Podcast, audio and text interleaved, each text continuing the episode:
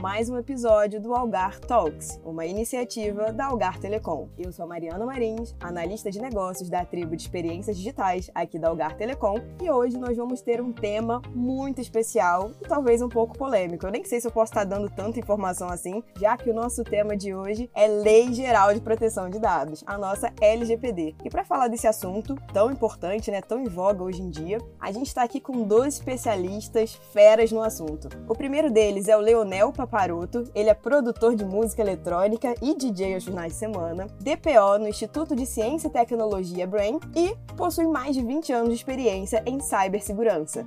Ele é formado em ciência da computação, tem pós-graduação em segurança da informação. Muito obrigado pela sua participação hoje aqui, Leonel. Muito obrigado por aceitar o nosso convite. Gratidão pelo convite, Mário. Estamos aqui também com Wesley de Oliveira Cabral. Ele é gamer, ciclista de final de semana e ama viajar. É graduado em Gestão e Tecnologia da Informação, tem pós-graduação em Perícia Forense Computacional. Ele trabalha com TI desde 2002 e desde 2014 trabalha com segurança da informação e, de 2020 em diante, atua em privacidade de dados pessoais como analista de privacidade de dados. Muito obrigado pela sua presença aqui hoje também, Wesley. Eu que agradeço, Mariana. Muito obrigado aí. Bom dia a todos. E aproveitando, né, Wesley, que você acabou de agradecer aí o convite, sua participação, você pode começar dizendo pra gente o que, que é LGPD? Claro. Bom, a, a LGPD o que, que é, né? É uma lei, é a Lei 13.709 de 2018, né? ela é conhecida aí como Lei Geral de Proteção de Dados, ou popularmente LGPD, é o que a gente vê aí em todo lugar. E o objetivo dela é proteger os direitos fundamentais de liberdade e de privacidade de dados dos titulares de dados, né? E quem são os titulares de dados? Somos nós, enquanto clientes, consumidores são as pessoas físicas, né, que fornecem seus dados para alguma empresa ou para alguma instituição para ter é, algum serviço em troca. E, e, essa lei, ela define, né, o que, que são, ela veio para definir o que, que são dados pessoais, o que, que a gente entende como dados pessoais. Ela explica que é, alguns deles estão sujeitos a cuidados mais específicos, como são os dados pessoais sensíveis, né, de, de saúde, de religião, de, de gênero e também dados pessoais sobre crianças e adolescentes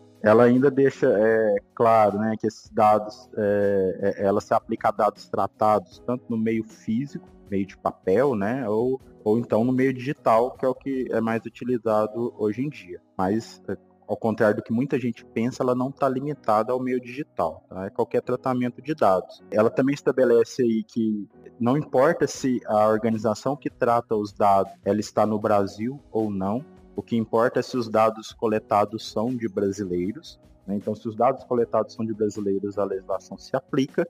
E ela também regulamenta sobre como deve ser feito o compartilhamento desses dados por organismos internacionais e com outros países. É, complementando aí a fala do Wesley, né? a gente, é, com a entrada da LGPD, ela traz mudanças significativas no ambiente corporativo, né? Então, as empresas agora elas precisam investir cada vez mais também em segurança dos dados, né? Então, a partir de agora, todos os negócios, né, eles precisarão reforçar a segurança dos dados e promover, né, as políticas transparentes ali sobre o uso, a coleta e o armazenamento é, desses dados pessoais, né? É, um outro ponto que, de fato, agora né, acontece com a entrada da, da LGPD é que o cidadão ele passa a ser titular, de fato, ali dos seus dados, né? Então, é, como Wesley já bem colocou, né, essas regras, elas são impostas aí aos setores públicos e privados, né, que agora se tornam responsáveis por esse ciclo é, de dado pessoal, né, dentro da organização, desde a coleta, o tratamento, o armazenamento e a exclusão. Tá? E lembrando que ela é, entrou em vigor em 18 de setembro de 2020, né, como Wesley falou, e as penalidades, de fato, começaram agora no mês de agosto, né? Que podem ser desde advertências até pagamentos, né? É, de multas, né? Iguais a 2% do faturamento anual da empresa, chegando ao limite ali de 50 milhões. Então dá para a gente perceber aqui que é, essa lei é bastante importante. As empresas têm que estarem bastante atentas, porque inclusive as penalidades já começaram a ser aplicadas a partir desse mês de agosto de 2021 complementando aqui o, o, Leonel, em relação às penalidades, quando a legislação fala em 50 milhões, é 50 milhões por infração à lei. Então, a gente pode ter casos aí que um único incidente de segurança da informação, ele pode trazer mais de uma infração à lei. Então, é, essa multa total por incidente, ela pode ser bem maior. Ah, então essa multa, ela vai somando com o número de infrações, não é algo pontual o valor ali total de 50 milhões. É, é 50 milhões, o teto é 50 milhões por infração,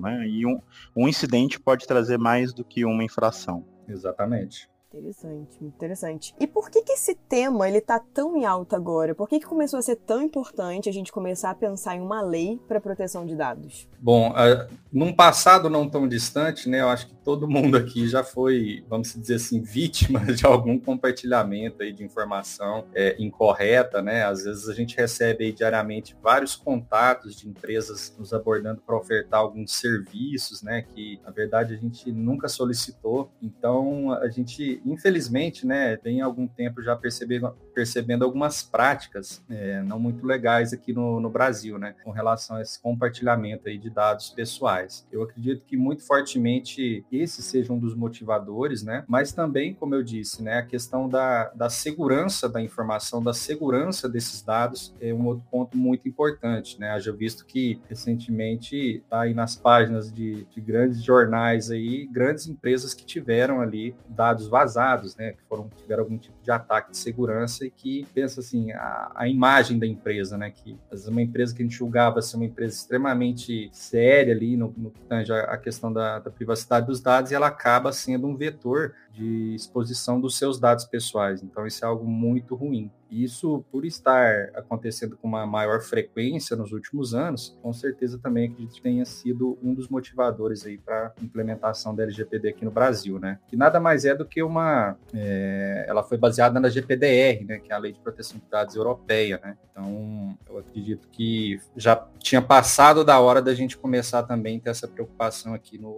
no nosso país com, com essa questão. Bom, é, além pontos aí que o Leonel levantou, né? E ele chegou a falar da é, GDPR, que é a, a, Lei de Proteção de Dados Europeia, um, um, um dos motivos também da, da legislação existir no Brasil é que a, a, legislação europeia, assim como a brasileira, ela determina lá em quais situações que o compartilhamento de dados é, entre é, entre países pode acontecer. Né? E uma das determinações é que o país que vai receber as informações, ele precisa também ter uma lei é, relacionada à proteção de dados. E o Brasil ainda não tinha, né? É, a União Europeia já tem, é, os Estados Unidos já tem, Japão, enfim, é, grandes mercados aí já tem essas leis. E o Brasil é, perdia competitividade aí com as empresas por não ter uma lei dessa, por não poder receber dados pessoais desses outros mercados. Então esse foi um um do, do, dos motivos também da, da LGPD existir, né, e tá tão em alta agora. E uma segunda razão aí, né, além dessas que o Leonel já, já mencionou, é que ela veio também para coibir os crimes virtuais com, com dados pessoais, né. Até então a gente não tinha uma regra, não era é, proibido, por exemplo, né? não era crime, era difícil transformar em crime um vazamento de dados, porque não, não existia o um entendimento que o, o, o, dado era propriedade do titular. As empresas e, e, nem a legislação entendiam dessa forma. Agora, hoje, com a legislação, fica mais fácil coibir esse tipo de crime. Não que, que isso vai diminuir, que é o que a gente está vendo aí na, na mídia, né? A cada dia é um novo vazamento, mas já é mais fácil unir é, esses vazamentos, a legislação. Você citou aí, Wesley, né, da, a relação de vantagem competitiva para as empresas, né, quando elas estão dentro da LGPD, quais são realmente na prática essas vantagens para as empresas? Então, para esse ponto, né, primeiro, primeiro vamos aqui trazer alguns, vamos trazer alguns dados aqui para ficar mais fácil de entender. Recentemente, o, o MIT fez uma pesquisa em relação ao vazamento de dados no Brasil, né? E foi apontado que de 2018 para cá teve um crescimento de 500% aproximadamente. É muita coisa. Né? E nessa pesquisa, 96% dos consumidores brasileiros é, informam que, que é, gostariam de ter mais controle sobre como seus dados estão sendo utilizados. É, e 70% acredita que os dados pessoais estão menos seguros agora agora do que há cinco anos atrás. Então, é, hoje já é muito importante para o consumidor é, esse assunto, esse tema de privacidade de dados. Ele já tem mais conhecimento e isso tende a aumentar com o passar do tempo. É, ele já quer saber como seus dados são tratados, por que, que os dados são coletados, é, qual, qual a finalidade desses, é, dessa coleta, como que a, a, as empresas vão utilizar essas informações. O usuário, o consumidor, ele já passa a entender que ele é dono da informação. Então, com isso, ele vai passar passar a procurar empresas que tenham cuidado com essa informação dele. E isso por si só já é um grande é, fator competitivo aí para as empresas. E complementando o que o Wesley acabou de comentar aí, né, a gente vê que os próprios consumidores eles já perderam ali é, o controle sobre seus dados, né? A gente hoje tem dezenas de cadastros em loja online, aplicativo, site de serviço, e-mail, redes sociais. Hoje tem uma, uma infinidade de, de sistemas que a gente compartilha dados, né? Então, o tempo todo a gente está fornecendo esses dados para essas empresas e a gente acredita, né, na boa fé ali que essa empresa é, ou essa plataforma ali está é, tá cuidando perfeitamente ali da proteção dos nossos dados, o que nem sempre é verdade, né? Demonstra isso com aquele exemplo que eu dei de desses recentes vazamentos de informações massivas aí, né? Inclusive dentro do próprio governo. E na visão de segurança, é, é, é essas regulamentações é uma excelente oportunidade para colocar a casa em ordem, né? para a gente olhar para a segurança de forma mais responsável e aumentar a maturidade no que tange essa questão, né? Então, muitas empresas já perceberam que a proteção de dados adequada, ela pode sim ser uma vantagem muito grande no mercado, assim como elas também já sabem que uma falha na segurança ali pode arruinar o negócio, né? Conforme a gente já comentou. Exatamente, né? Quem, quem nunca forneceu o CPF para comprar um medicamento, né? Então, a gente acaba fornecendo informação aí é, é, nossa a todo momento. E será que aquela informação é utilizada só para aquela finalidade? E mesmo que for só para aquela finalidade, quais as garantias que eu, enquanto titular, tenho de, aquela informa de que aquela informação está bem protegida, que ela não vai ser vazada. Então, essa é, é, é, esse é o ponto que as empresas aí devem orar, porque vai ser o ponto que os consumidores vão. Mais um ponto, né? Que os consumidores vão passar a avaliar antes de escolher uma empresa.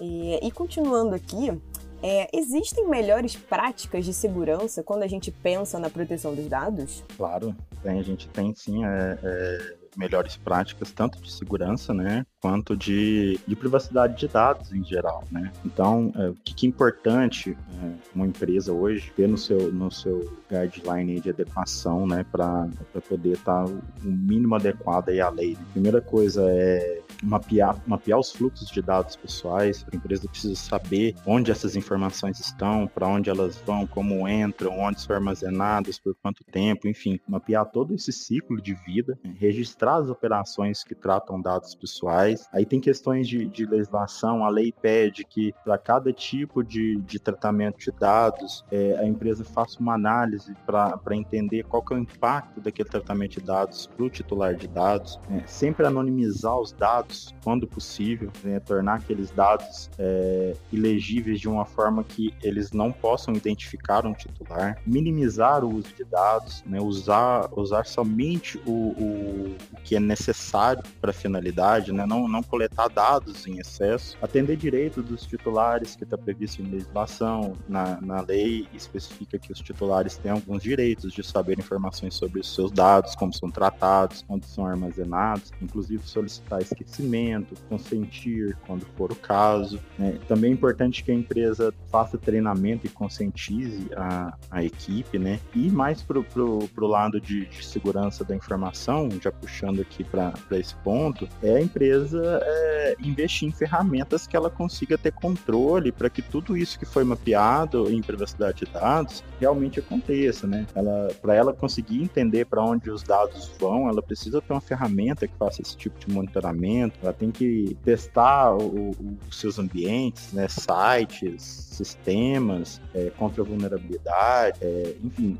ferramentas de rede contra ataques, ferramenta de, de endpoints, né, que são ferramentas que ficam no, nos notebooks, celulares, etc. Essas, essas soluções já existem há muito tempo, né, porque a, a segurança da informação, ela engloba a informação em geral, não só dados pessoais. Dados pessoais vieram como um, um novo nicho dentro de informação, mas a, a a área de segurança da informação hoje em dia já está muito bem preparada para isso, porque ela já faz isso. É isso aí, Wesley colocou muito bem nessas questões aí no que tange LGPD e acho que o principal hoje é a maturidade com relação à segurança da informação, né? A gente vê que muitas empresas ainda não, é, não se preocupam com isso. Então, é aquelas coisas até básicas demais, né? Por exemplo, a empresa manter ali os seus softwares atualizados, né? É, possuir, é, ter ferramentas ali de gestão de incidente, ter esse controle de acesso muito bem mapeado, né? Ou seja, quem pode acessar o que, né? É, quem pode compartilhar com quem, né? Ter cópias de segurança também é muito importante, ter backup dessas informações, né? A gente vê uma crescente aí desses ataques de ransomware, né? Que aquele malware, né? Malware, para quem não sabe, é, é, categorizado como um software malicioso, mas que ele criptografa ali é, os discos, né? Do, de onde ele passa, então aquelas informações ali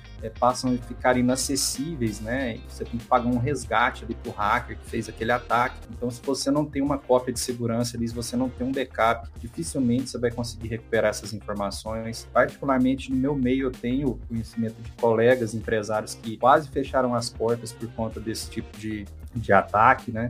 E é basicamente isso, né? Realmente, como Wesley colocou, investir em tecnologias, em controles tecnológicos voltados para a segurança da informação. E claro, né? Tudo isso, né? Sobre um guarda-chuva ali da política de segurança da informação, né? A empresa tem que ter a sua política e focar ali na conscientização, na educação ali dos seus funcionários, né? Que a gente sabe que o elo mais fraco da corrente é sempre o usuário lá na ponta, né?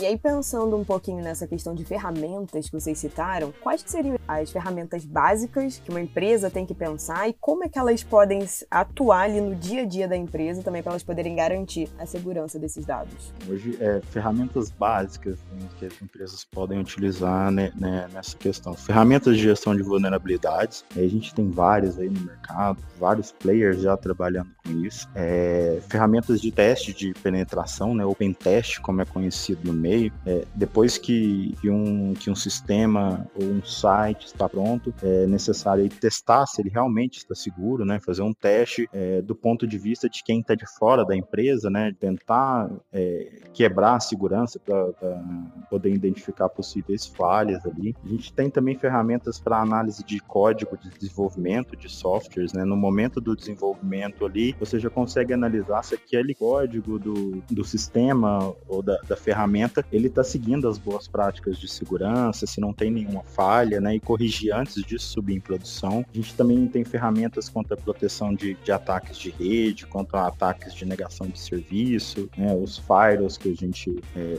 já conhece. Também tem bastante ferramenta para proteção de endpoints, né, ou os famosos antivírus. A gente tem já várias empresas aí trabalhando com isso, de todos os tipos de, de, de valores, cabe aí no, no orçamento de qualquer empresa empresa de qualquer tamanho. A gente tem também ferramentas de prevenção de perda de dados, que é o DLP, o Data Loss Prevention. Esse, tipo de ferramenta é, é, possível fazer configurações, né? ele é um agente de segurança que, que fica na máquina do, do usuário. É possível configurar a segurança dele, então ele aplica essas políticas e monitora as atividades. Então você consegue ver se, se determinado tipo de informação está é, tá sendo enviado para fora através de e-mail, pendrive, conexão de Bluetooth, de, de Wi-Fi, enfim, você tem um controle maior do seu ambiente interno, né, do seu ambiente corporativo. E assim, aqui são só uns exemplos. Ah, a gente tem várias outras ferramentas que podem auxiliar aí as empresas nisso. Como eu disse antes, a área de segurança da informação, ela já tratava esse tema antes, não não focado em dados pessoais, mas focado em informações em geral, né, dados estratégicos, dados de, de negócio.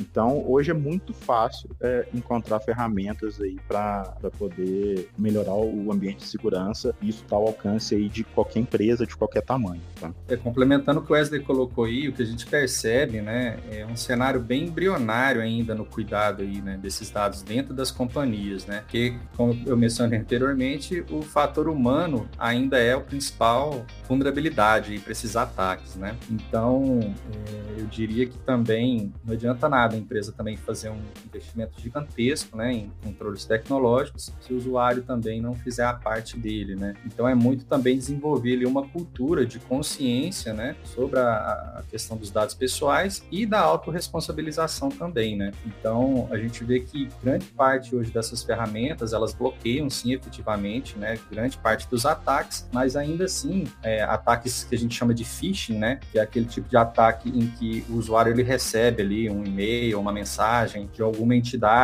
né, tentando se passar por alguma, na verdade, alguma pessoa tentando se passar por uma entidade legítima, né, a fim de, ó, oh, clica nesse link aqui, né, a gente vê que esse tipo de ataque é o mais disseminado aqui no Brasil. O Brasil, na verdade, ele é líder, né, na América Latina desse tipo de ataque, que é o phishing, e as pessoas ainda continuam caindo, né, às vezes por desconhecimento, por desinformação. É, outro ponto que a gente vê bastante também são pessoas fazendo um uso inadequado do e-mail corporativo. Né? Então ela acaba usando o e-mail corporativo para fins né, não corporativos, enviar e-mail para pessoas da sua família, compartilhar arquivos, né? Tem questão também do pessoal utilizar ferramentas ali de mensagens instantâneas, né? É, para compartilhar arquivos, né? Ou seja, ferramentas que não são homologadas pela empresa, é, visita a sites maliciosos, compartilhamento, às vezes indevidamente até em redes sociais, de informações confidenciais das empresas, né? Então, reitero aqui que a, o desenvolvimento aí de uma cultura de conscientização, é, ela nunca vai sobrepor ali, né? É, essa questão da, do controle tecnológico, né? Das ferramentas, né? A gente deve sim investir é, no usuário final ali, na, na capacitação e conscientização e autorresponsabilização deles. Essa questão de CPF, né? Eu mesmo, eu, é, tem clube de desconto, de vantagem, sei lá, na farmácia, já bota lá, né? Meu CPF, minha data de nascimento, meu nome, realmente, né? A garantia que a gente tem de realmente que aquilo ali tá protegido é mínima, né? Assim, realmente eu não conheço as práticas que aquela farmácia, por exemplo, tem em relação aos dados das pessoas que colocam ali, né? Suas informações pessoais para poder fazer parte de algum clube de vantagem, de desconto, sei lá. Pensando no usuário, né? O que, que as empresas podem fazer para poder conscientizar esse usuário em relação ao uso dos dados? Então, esse ponto que, que o Leonel imputou é muito importante, né? O, hoje o elo mais fraco na segurança da informação é o usuário, né? Então, é, como ele disse aí, ferramentas para a gente gerir o ambiente é, não faltam no mercado. Mas de nada adianta você fazer um investimento aí se, se o usuário não está conscientizado. Né? E essa demanda é antiga no ambiente corporativo corporativo. Ela era muito, é, ela está muito relacionada à gestão de risco. Antes ela estava relacionada à proteção de dados estratégicos, confidenciais, é, dados de negócio. E hoje ela se estende aí a, a, a dados pessoais, né? Então, o que, que, a empresa precisa fazer aí, né? É identificar, principalmente, quais são os setores que têm mais risco em relação a, a dados pessoais, né? Setores de marketing, de RH, atendimento, serviços, TI, sistemas, geralmente são onde estão as informações é, dos titulares de dados. Aí é importante desenvolver políticas sólidas, né, e, e, claras sobre os temas, sobre o que pode ser feito e como deve ser feito, né, treinamento que é, específicos para cada um desses setores, porque a realidade de cada um é diferente, né, a maneira como eles é, é, tratam os dados é diferente, então precisa de, de um treinamento focado para cada, cada tipo de, de setor da empresa, né, e, e, e, fortalecer a comunicação interna sobre o tema, né? promover é, é, é, essa cultura com, com, os funcionários. Isso não é fácil, não é da noite para o dia, né? não basta só é, colocar um banner, mandar um e-mail. É, a gente precisa conversar com, com os funcionários, né? trazer eles mais perto da, da do tema, né? É, mostrar o porquê que a legislação existe. Basicamente, o, o, o que a gente está tá, tá trazendo aqui, né? Essa conversa que a gente está tendo, levar isso para o usuário, né? E a importância dele seguir os procedimentos e quais são os riscos que a empresa corre caso esses procedimentos não sejam seguidos. Então, assim, esse é um trabalho é, difícil, é um trabalho grande, né? E, e, que ele não tem fim. E, essa conscientização tem que existir aí para sempre, aí rodando no, no, no, no radar da empresa. Complementando o Wesley, eu diria assim que o apoio da alta direção, né, ou seja, a gente obter ali o patrocínio da, da alta administração é tal, talvez o aspecto mais importante, né, para esse programa de conscientização é, em segurança da informação dentro das companhias, né. É, aqui mesmo no Brain a gente tem as nossas políticas já criadas, né, e periodicamente a gente faz esses fóruns com os nossos associados aqui, com os nossos colaboradores, de forma que até no final de cada é, evento desse, é, eles assinam um termo, né? Então, eu acho que a parte também da, da autorresponsabilização, né? Conscientizar o usuário que ele também é corresponsável ali por esse, essa questão das informações, dos dados pessoais, é, é de fato muito importante, né? E como Wesley falou, isso é uma coisa orgânica, né? Isso tem que acontecer é, frequentemente, periodicamente, porque tem sempre novas pessoas chegando, né? Tem sempre novos é, colaboradores chegando na empresa e é extremamente importante eles estarem cientes das políticas vigentes, né? Dentro da, da corporação e se autorresponsabilizarem, né? Então, como eu disse, eu acho que quando tem a chancela ali da alta direção, é, as coisas acontecem. Né? Muito bacana, galera.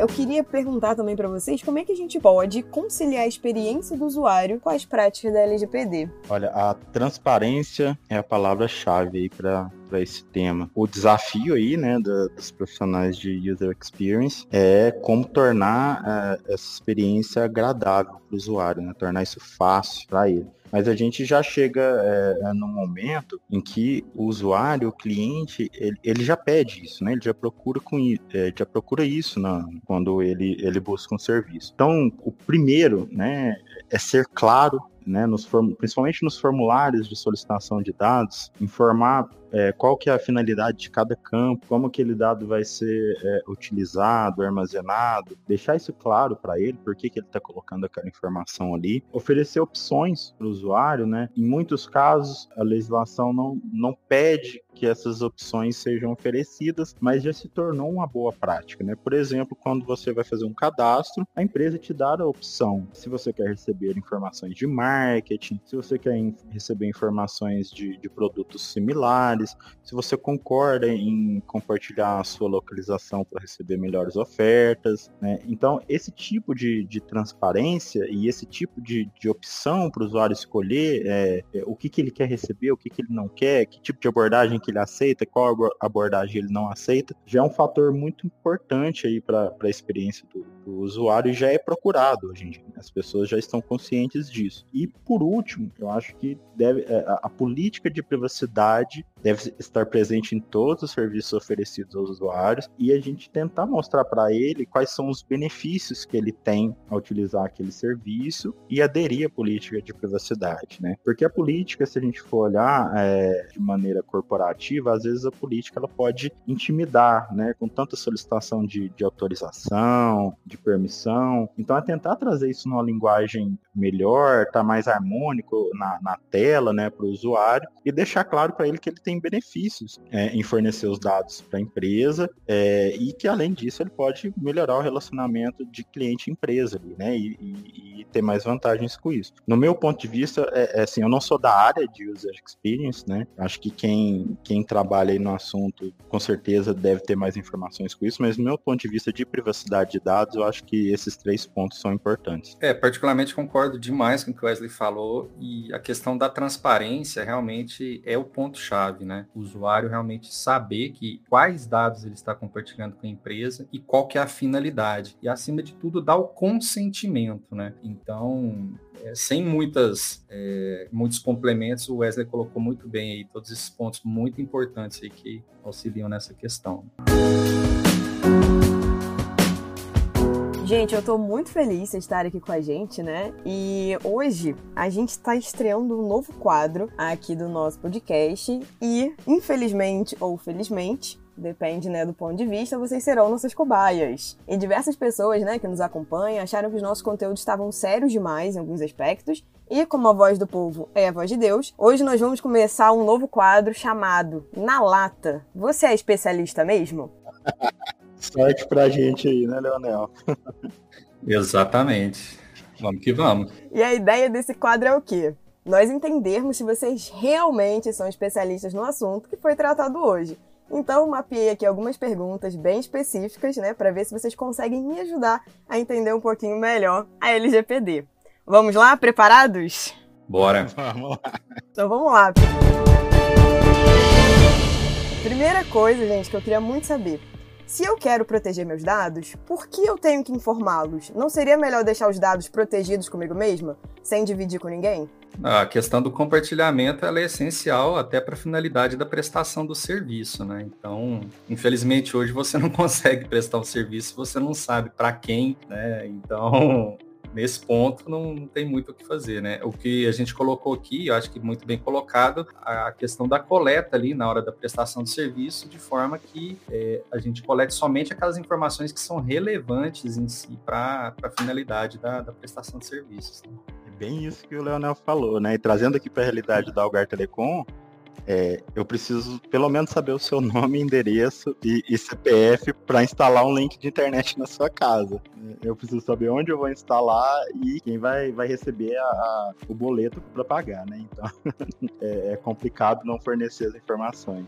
Uns meses atrás, nós tivemos um acontecimento muito pontual nesse nosso país que levantou várias dúvidas em todos nós. LGPD é a mesma coisa que LGBT? Jamais, coisas totalmente diferentes.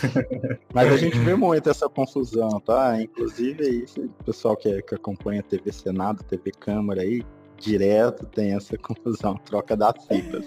É, muito bom. E a minha próxima dúvida é: quando a gente pensa em lei geral de proteção, eu posso assumir que eu tenho direito, por lei, a um segurança particular, já que o meu dado mais importante sou eu mesma?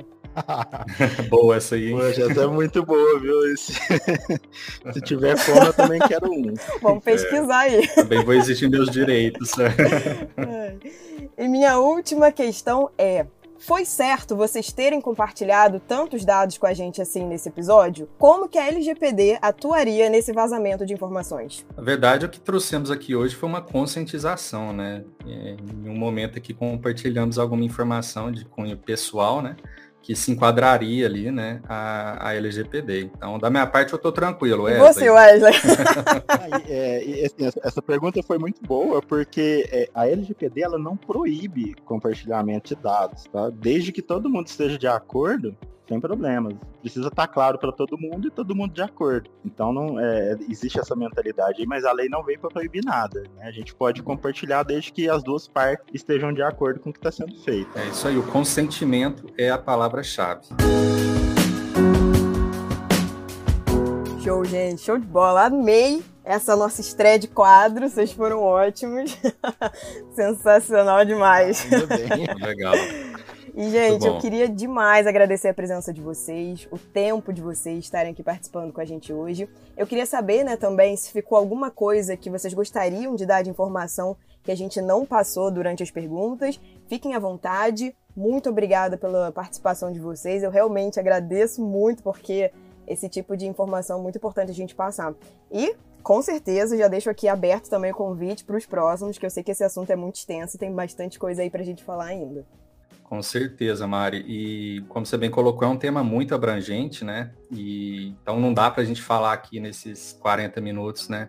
De tudo. Né? Então seguimos à disposição aqui, né? Para quem tiver maiores dúvidas, quiser maiores esclarecimentos aí, estou à disposição aí para poder auxiliá-los, tá joia? Pode me procurar aí. E agradeço novamente aí, né? Gratidão pelo convite, foi muito bom estar aqui com todos vocês. Exatamente, Mário. É um assunto complexo, extenso, tem muita coisa para falar, mas eu acho que por hoje a gente conseguiu é, trazer bem aqui o, né, o, o, que foi proposto, mas também estou à disposição para outros episódios, se a gente entender que foi o caso. E agradeço demais aí pela participação. Agradeço em nome da, da área de privacidade de dados da Algar Telecom e estamos à disposição aí para o que vocês precisarem. Muito obrigada, gente, de verdade. E muito obrigada você também que ficou com a gente aqui do início ao fim, curtindo esse papo sensacional sobre LGPD. Aproveita, já vá lá nas nossas redes sociais, tanto no Instagram quanto no Facebook, dá aquele like maroto, começa a seguir a gente e também não perca todos os nossos conteúdos sobre esse assunto no nosso blog. É só acessar blog.algartelecom.com.br. E a gente se vê no nosso próximo episódio. Valeu!